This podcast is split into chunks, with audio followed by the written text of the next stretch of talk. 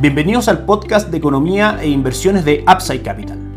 Revisaremos el rendimiento del mercado en Chile y el mundo y las principales noticias económicas y financieras que marcan la jornada.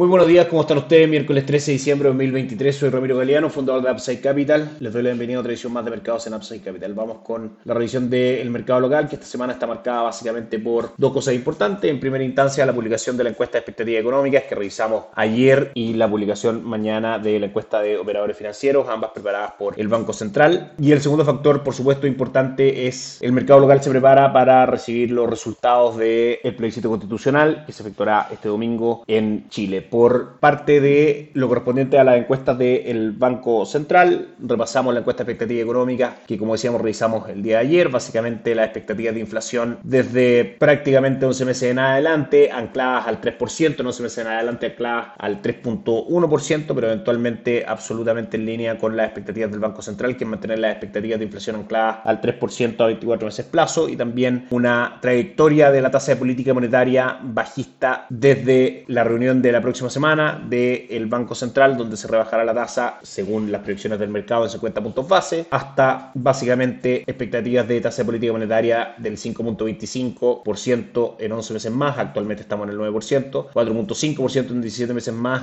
y 4.25% en 23 meses más. O sea, es decir, la caída de la tasa de política monetaria en el mercado es bastante probable y eso, como sabemos, actúa a favor del el valor de los papeles que componen los fondos mutuos de renta fija y en contra del retorno de instrumentos como los fondos money market y depósito a plazo. Desde nuestro punto de vista, tomando en consideración esto y por supuesto esperando que las noticias sigan en esa línea, es decir, que sigamos teniendo una caída en la inflación y que también el manejo de tasa política monetaria en Estados Unidos ayude en ese sentido. Noticia que comentaremos en algunos segundos más. Creemos que ha llegado el minuto de comenzar a migrar las estrategias de inversión desde money market a instrumentos de renta fija, por supuesto entendiendo la composición de esos instrumentos, la volatilidad intrínseca de ellos, los plazos de inversión y también, por supuesto, el perfil de riesgo de cada uno de los clientes. Pero como normalmente ocurre, a medida que pase el tiempo veremos un mejor retorno en fondos mutuos de renta fija en medio de la caída en los retornos de los fondos money market. Ese es el primer factor que mueve el mercado local durante esta semana, esta encuesta. El segundo, decíamos, el resultado del plebiscito constitucional que se celebrará en Chile el próximo domingo. Desde nuestro punto de vista, claramente la discusión constitucional que hemos tenido los últimos años en Chile ha originado un castigo en los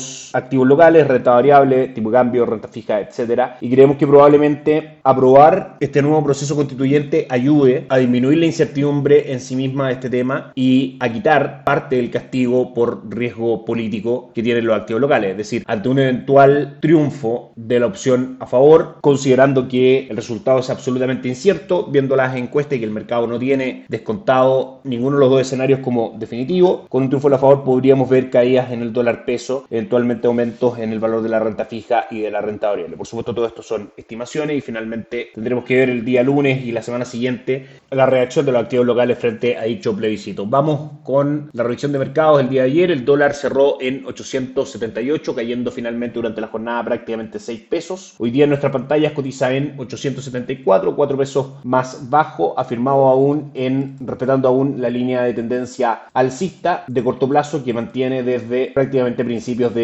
diciembre. El IPSA ganó ayer un 0.49%, cerrando en 5.913 puntos. Hoy día en nuestras pantallas cotiza con un alza del 0.36%. Las acciones más transadas son Sokimich B, que sube un 2.27%, la TAM, que sube un 0.58%, y el Banco de Chile, que sube un 0.24%. El cobre cotiza hoy día prácticamente sin variaciones, en 3 dólares con 78 centavos, subiendo un 0.07%. Y la renta fija local muestra el siguiente comportamiento. Fondos de mediano plazo, como por ejemplo Itaú Dinámico, un 2.42% de retorno durante los últimos 30 días, 1.08% en lo que va de diciembre, un 2.11% en el mes de noviembre y un acumulado durante el año del 7.86%. Fondos de corto plazo de renta fija, Itaú Ahorro Corto Plazo, un retorno del 1.06% durante el último mes y el 8.74% en lo que va del año. Y por último, fondo Money Market, Itaú Performance con retorno parejo del 0.64% en los últimos 30 días y del 9.3% abierto durante 2023. También ayer tuvimos noticias importantes desde Argentina. El gobierno de Javier Milei publica las primeras 10 medidas de su administración consistente básicamente a grandes rasgos en disminuir el porte del aparato público, disminuir también por supuesto el gasto público en sí mismo. Desde el punto de vista económico está claro que el gran problema de Argentina finalmente viene por gasto fiscal. Fija el dólar en 800 pesos argentinos, maniobra necesaria para atraer por supuesto inversionistas extranjeros en ese sentido, dentro de muchas otras variables donde el tipo de cambio por supuesto tiene incidencia. Y estaremos atentos a los avances que vaya teniendo Argentina en materia de mercado y el movimiento de sus activos, teniendo en consideración que durante el último mes el retorno del el Merval, el índice accionario argentino, es del 60.48% y el 12.91% dentro de los últimos cinco días, de manera que el mercado sigue premiando la llegada al poder de la nueva coalición de gobierno. Ayer fue un buen día para Wall Street, Dow Jones subió un 0.48, S&P 500 un 0.46 y Nasdaq un 0.7%, en línea con las noticias que revisamos, específicamente el IPC, que a grandes rasgos en su medición subyacente, tanto anual como mensual, marcó en línea con lo esperado, 4% y 0.3%, y en el IPC total, en su medición anual, marcó un 3.1% por debajo del 3.2% de esta medición el mes anterior. Solamente una medición del IPC por sobre lo esperado, el IPC total en su medición mensual creció un 0.1% en circunstancias que el mercado no esperaba crecimiento. Hoy día termina finalmente la reunión de la Reserva Federal que comenzó ayer, la última reunión de política monetaria de la FED durante este año, donde por supuesto el mercado estará atento en primera instancia a la decisión de tasa política monetaria, de la cual no se espera ningún cambio, se espera que se mantenga en el nivel actual del 5.5%, pero donde especialmente el mercado pondrá atención será en las declaraciones de Jerome Powell, donde finalmente se da una bajada o una lectura a la, a la decisión del Comité Federal de Mercado Abierto.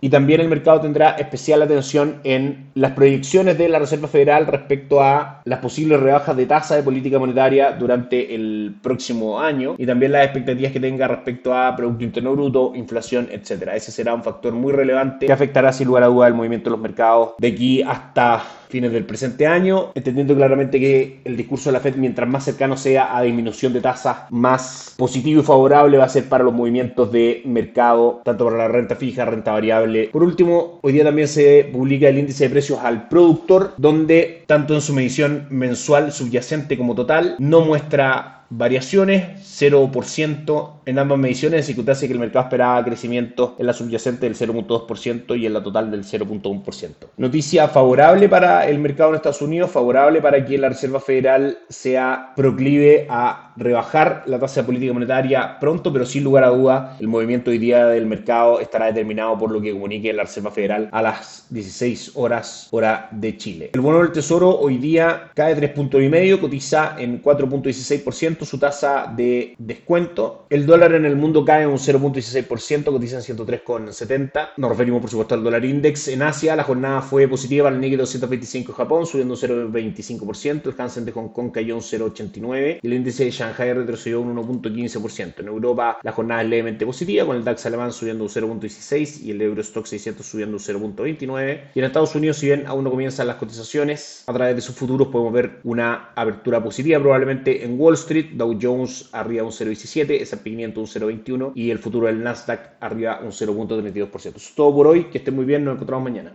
Gracias por escuchar el podcast de Economía e Inversiones de Upside Capital. Te invitamos a visitar nuestro sitio web www.upsidecap.cl y contactarnos para brindarte una asesoría objetiva, sin sesgo y con una mirada global para tus inversiones.